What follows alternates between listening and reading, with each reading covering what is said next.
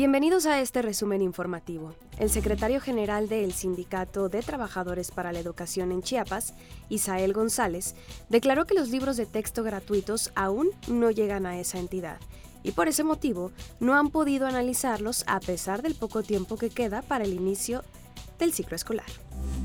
Se publicó un documento en el que enumeraban varios cargos penales contra Donald Trump el texto que posteriormente fue retirado estaba fechado al 14 de agosto y citaba el caso relacionado con el intento del exmandatario de anular su derrota en las elecciones del 2020.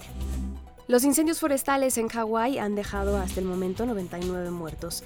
La rápida propagación del fuego destruyó la isla de Maui.